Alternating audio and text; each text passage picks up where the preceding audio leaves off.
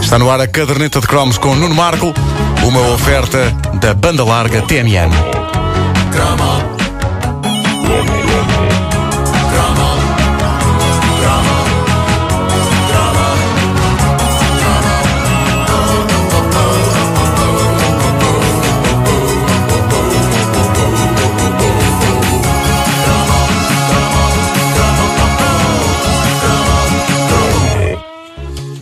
Ora bom, ah, há, há cromos muito antigos na. na- Estava a ganhar tempo, estava a ganhar tempo.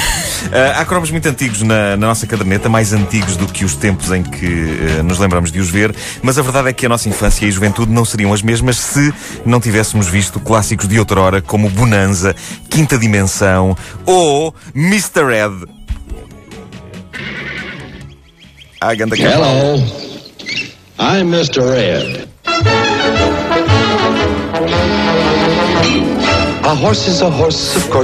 Eu apreciava de veras séries e filmes com cavalos, eh, devo dizer-vos. E antes que digam, então, mas o Mr. Ed é que tinha cavalos. Não, não, meus amigos. Então e a beleza negra? Black Beauty. Um magnífico espécime que também passava na altura na televisão, mas que, no entanto, não tinha a particularidade do Mr. Ed, que era falar. E havia também o Garanhão Italiano, que era um filme para adultos em que o Sylvester Stallone se estreou em 1970, mas onde, eh, apesar do título, não entravam cavalos. Eh, Dizem-me porque. eh, Nunca- tu Tu nunca nunca viste? viste, claro. Pronto, claro, ok, sim, eu sim. vi, eu vi. Mas, mas na altura eu julgava que era mais uma fita do Stallone de arma em rista ali. Pam, pam, pam, pam. E de certa forma. Tinha, tinha. De facto, tinha arma em rista ali. Pam, pam, pam, pam. Simplesmente era outro tipo de arma e outro tipo de pam, pam, pam, pam.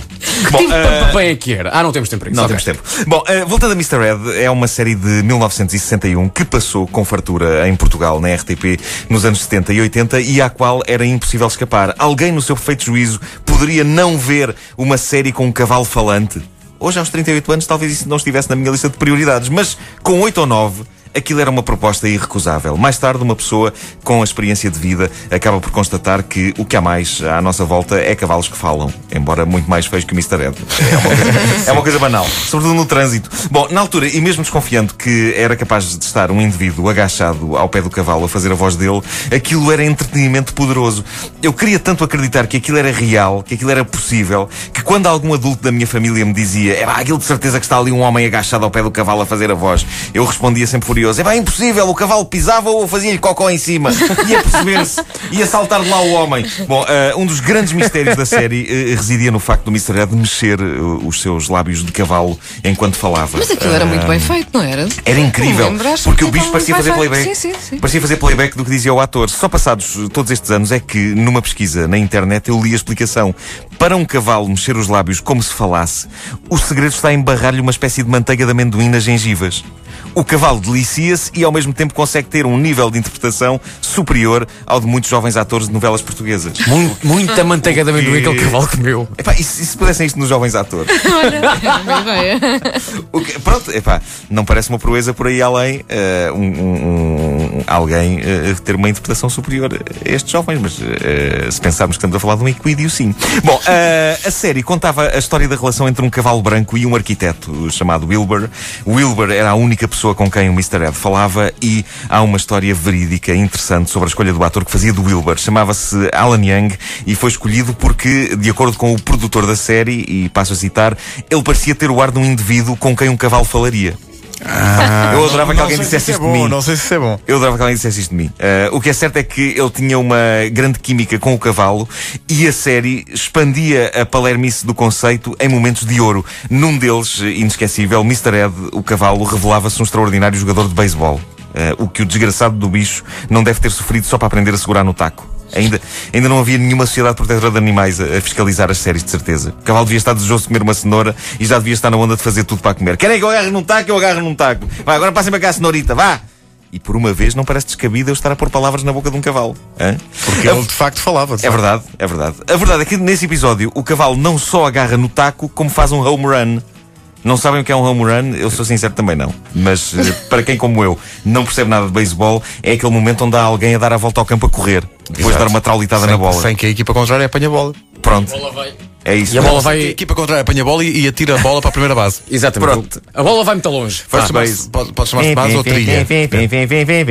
E eu assisti a uma partida de beisebol na Califórnia. Não percebi nada das regras. E por isso, a dada altura, fui comer cachorros quentes. Fizeste bem. Fizeste bem. É, Diz percebes tu. A única regra que eu percebi, exato, era que se pagava cachorros quentes e comia-se.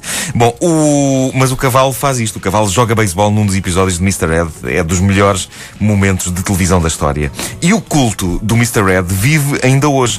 E a prová-lo está eh, esta partida telefónica que uma rádio americana fez há uns anos e que prova como há pessoas que têm ou doses generosas de paciência ou simplesmente tanto tempo nas mãos que se um lendário cavalo ficcional eh, que fala lhes telefona para casa, ficam ali a dar-lhe trela eh, o tempo que for preciso. Vamos ouvir.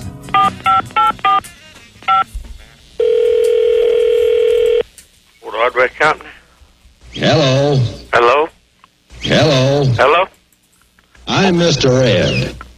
How's that? I'm Mr. Ed. You know, Mr. Red. Hello. Hello, it's Port Hardware Company. Can you hear me? I'm Mr. Ed. How's that? I'm Mr. Ed. Isto é a pior prank call de sempre da Mr. história. Red's not here. Hello. É só isto. I'm Mr. Ed. You're Mr. Red? I'm Mr. Ed. Oh, oh, excuse me. I thought you were asking for Mr. Red. what, what can we do you to? I'm Mr. Ed. Yeah, okay. Hello. Hello? Mas porquê que o homem não desliga? É isto. Fantástico entretenimento, hein? Embora eu acho que os animais que são postos a falar pelas séries e filmes são sempre previsíveis. Ok, um cavalo que fala. Um cavalo tem arte que pode dizer alguma coisa a qualquer momento, porque tem aqueles olhinhos e tem aquela boca e aquele ar de quem tem coisas para dizer ao mundo, apesar de, eh, na verdade, não ter. Eu acho que um genuíno desafio seria criar uma grande série de comédia sobre um indivíduo que consegue conversar com a sua bicha solitária. Eu não. Não percebo porque é que há espécies de animais que nunca aparecem em séries de televisão e fábulas, quando na verdade dão pano para mangas. Haverá relação mais próxima que a de um homem com a sua ténia? Não há. Bom. Eh, Mas sabes que a Tânia não, é muito, a Tânia não é muito sociável. Ela é Pois solitária, não é solitária, sim. Ela não gosta de Mais uma razão para ela falar com a única pessoa, com a pessoa que está mais perto dela, ah, ali. É a única Ah, também. É a única, exatamente. Hello. I'm, Mr. Hello. Então não, não havia uma cantora que era a Ténia. É, Era cantava do aquela Orinoco música do... Flow. Exatamente. É. É verdade, é verdade. A Ténia. Algumas pessoas sentem-se tão indispostas a ouvir como ah, tu Exatamente, era essa a música. Há um episódio do South Park em que o inferno para o Cartman é, é ter a Enya a cantar. Qual é a tua visão do inferno? E ouve-se assim um som de ténia, de ténia de Enya. Caderneta de Cromos, uma oferta da banda larga TMN. Bom dia, menos.